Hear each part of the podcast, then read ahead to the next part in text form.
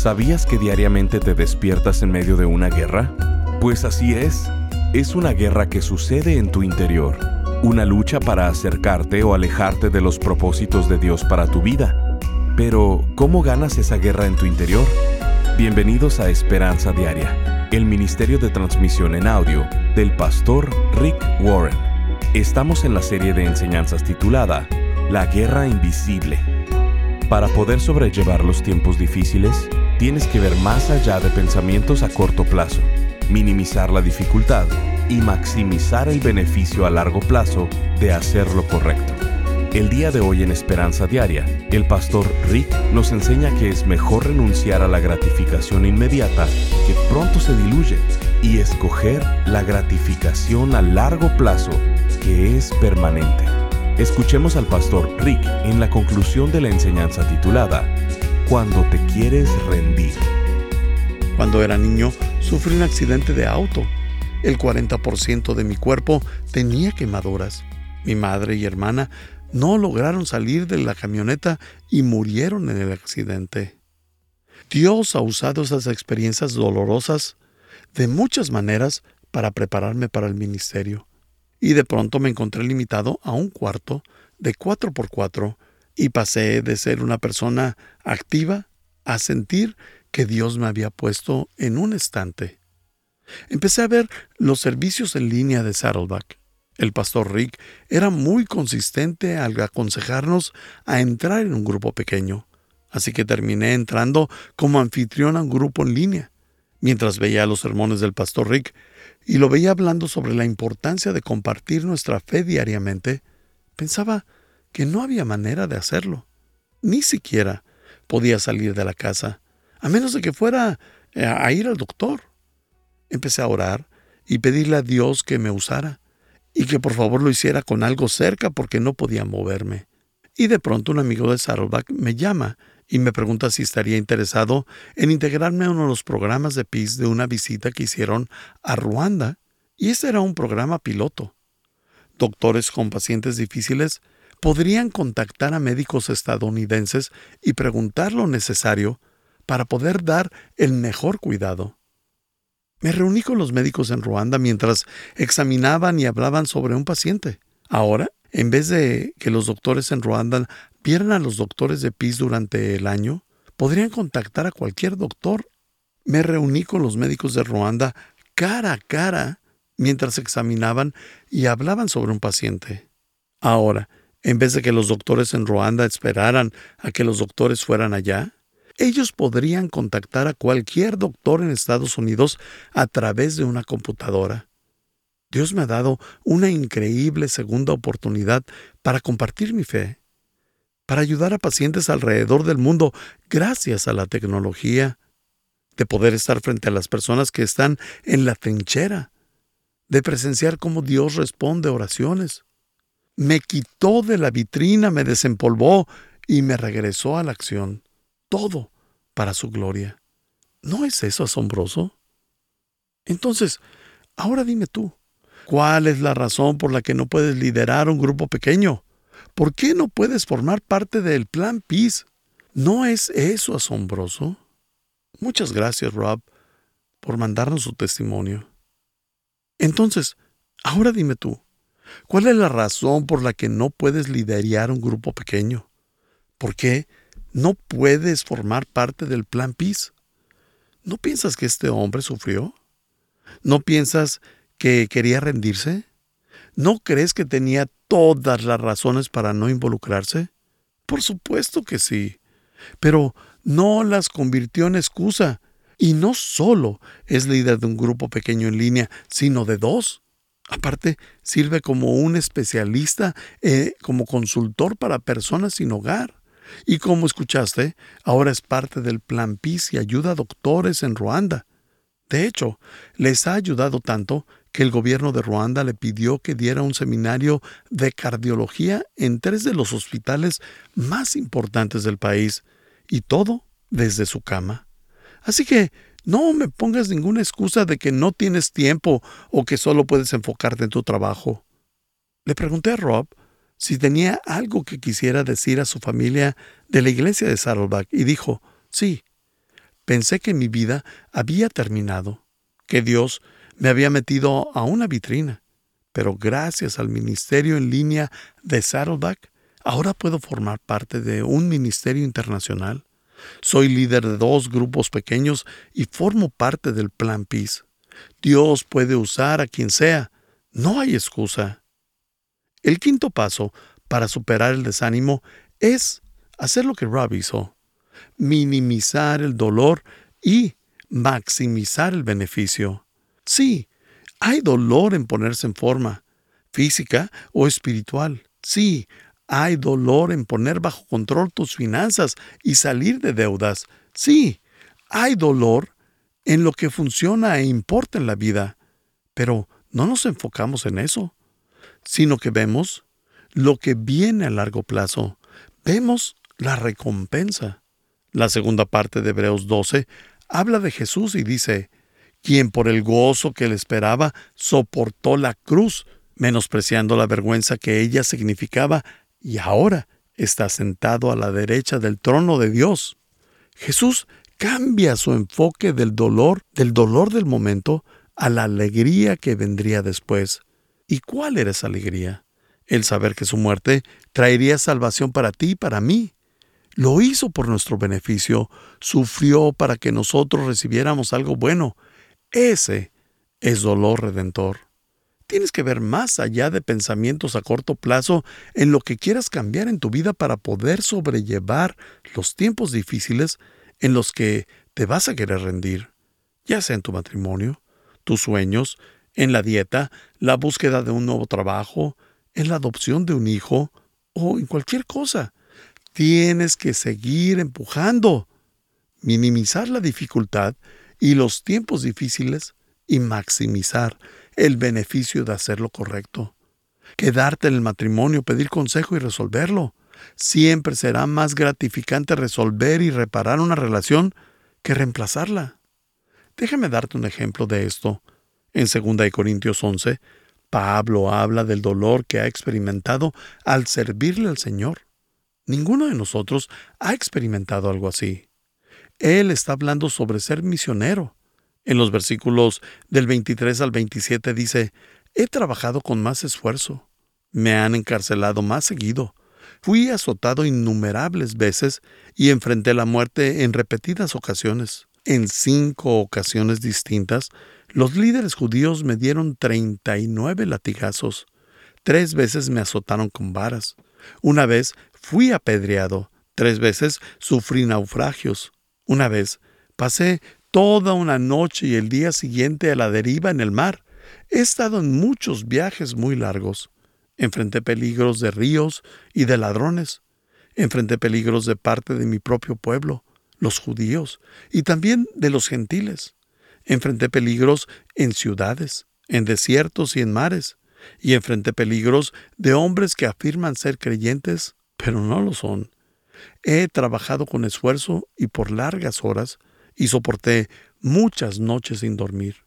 He tenido hambre y sed, y a menudo me he quedado sin nada que comer. He temblado de frío sin tener ropa suficiente para mantenerme abrigado. Y en el mismo libro, en el capítulo 4, en los versículos 16 y 17 dice, Por eso, no nos damos por vencidos. Es cierto que nuestro cuerpo se envejece y se debilita, pero dentro de nosotros nuestro espíritu se renueva y fortalece cada día. Nuestros sufrimientos son pasajeros y pequeños en comparación con la gloria eterna y grandiosa a la que ellos nos conducen. Estoy minimizando el dolor y maximizando el beneficio. Todo es cuestión de perspectiva. Él los llama sufrimientos pasajeros y pequeños, pero nosotros los llamaríamos una vida deshecha. Si tú hubieras sido encarcelado tantas veces como él, azotado, golpeado, eh, que hayas naufragado, eh, creerías que tu vida es un desastre. Pero él se refiere a nuestros problemas actuales como pasajeros y pequeños, pues reduce la dificultad de nuestra vida y se enfoca en maximizar la recompensa que nos espera, la vida eterna, que por cierto, ¿Cuánto es eterno? Es por siempre. Y su precio invaluable. ¿Hay algo que valga más la pena? No. La buena noticia es que una vez que recibas la vida eterna, nada te la puede quitar. Entonces, ¿qué hacemos? En Galatas 6.9 dice, no nos cansemos de hacer el bien, porque a su debido tiempo cosecharemos si no nos damos por vencidos. Fíjate cómo dice, a su debido tiempo. Siempre queremos que se haga cuando nosotros queremos, para ayer, inmediatamente. Queremos que Dios sea como el genio de la lámpara. Pero Él nos dice que para cosechar debemos sembrar primero. Es la ley de la cosecha y la siembra. Siempre hay un tiempo de espera entre la siembra de semillas y el momento en que comemos la fruta. No plantamos la semilla y tenemos la manzana al día siguiente. Hay una demora. Estás escuchando Esperanza Diaria, el programa de transmisión en audio del pastor Rick Warren. En breve, el pastor Rick regresará con el resto de este mensaje. La Biblia nos enseña que existen tres enemigos que están tratando de destruir tu vida. Quieren desintegrar tu familia, robar tu alma, apartarte del gozo, del propósito y del significado de tu vida. Estos tres enemigos están en tu contra. La Biblia llama a estos tres enemigos el mundo, el diablo y la carne. El mundo está a tu alrededor. Satanás está en tu contra. Y la batalla contra ti eres tú mismo. Si no conoces a tus enemigos, nunca podrás ganar la batalla y vivirás derrotado toda tu vida. Pensando en esto, el pastor Rick ha elaborado una nueva serie titulada La Guerra Invisible, donde estaremos viendo a detalle cada uno de estos tres enemigos, a lo largo de ocho enseñanzas, abordando los siguientes temas. Cuando te quieres rendir, ganando la guerra en mi interior, librado de mí mismo, llevando a cabo los cambios difíciles en mí. ¿Por qué la vida en este mundo es tan difícil? Siendo fiel en un mundo sin fe, cuando tu mundo se desmorona. Y nunca luches tus batallas desnudo. Queremos hacerte llegar esta serie en formato MP3 de alta calidad, descargable y sin anuncios. Te invitamos a ser parte de este ministerio económicamente, contribuyendo con cualquier cantidad y uniéndote al esfuerzo de esperanza diaria en llevar las buenas noticias de Jesucristo al mundo hispano. Como muestra de nuestro agradecimiento, te enviaremos la serie titulada La Guerra Invisible. Para contribuir, llámanos al 949-713-5151 o visítanos en pastorricespañol.com. Esto es al teléfono 949-713-5151 o visitándonos en pastorricespañol.com. Y si quieres hacerle saber al pastor Rick la manera en que estas transmisiones han tocado tu vida, escríbele a esperanza.pastorrick.com. Ahora, escuchemos al pastor Rick con el resto del mensaje del día de hoy. En el capítulo 4, en los versículos 16 y 17 dice, Por eso, no nos damos por vencidos. Es cierto que nuestro cuerpo se envejece y se debilita, pero dentro de nosotros nuestro espíritu se renueva y fortalece cada día. Nuestros sufrimientos son pasajeros y pequeños en comparación con la gloria eterna y grandiosa a la que ellos nos conducen. Estoy minimizando el dolor y maximizando el beneficio. Todo es cuestión de perspectiva. Él los llama sufrimientos pasajeros y pequeños, pero nosotros los llamaríamos una vida deshecha. Si tú hubieras sido encarcelado tantas veces como Él, azotado, golpeado, eh, que hayas naufragado, eh, creerías que tu vida es un desastre. Pero Él se refiere a nuestros problemas actuales como pasajeros y pequeños pues reduce la dificultad en nuestra vida y se enfoca en maximizar la recompensa que nos espera, la vida eterna. Que por cierto, ¿cuánto es eterno? Es por siempre. ¿Y su precio? Invaluable. ¿Hay algo que valga más la pena? No. La buena noticia es que una vez que recibas la vida eterna, nada te la puede quitar. Entonces, ¿qué hacemos? En Gálatas 6.9 dice, no nos cansemos de hacer el bien, porque a su debido tiempo cosecharemos si no nos damos por vencidos. Fíjate cómo dice, a su debido tiempo. Siempre queremos que se haga cuando nosotros queremos, para ayer, inmediatamente. Queremos que Dios sea como el genio de la lámpara. Pero Él nos dice que para cosechar debemos sembrar primero. Es la ley de la cosecha y la siembra. Siempre hay un tiempo de espera entre la siembra de semillas y el momento en que comemos la fruta. No plantamos la semilla y tenemos la manzana al día siguiente. Hay una demora. Si empiezas a plantar buenos hábitos en tu vida, como pasar tiempo de calidad con Dios, orar, leer la Biblia, vas a cosechar eventualmente. Si plantas el hábito de diezmar, regresarle el 10% de tus ingresos a Dios, vas a recibir la cosecha eventualmente. Si plantas la buena semilla de ser amable con tus enemigos, responder la maldad con bondad y no criticar cuando otros te critican, eventualmente vas a cosechar cosas buenas. Pero eso no llega antes de que pases por las temporadas. Algunos de ustedes están en el verano, en el mero calor de sus vidas. Otros están en un otoño espiritual, donde las hojas se han caído y todo se ve árido. Puede que otros estén en el invierno. Está frío, nevado, sombrío, oscuro, y no hay fruto en los árboles. Pero aguanten, que la primavera va a llegar. En 1981, el segundo año de la iglesia de Saddleback, pasé por una depresión que me duró un año completo.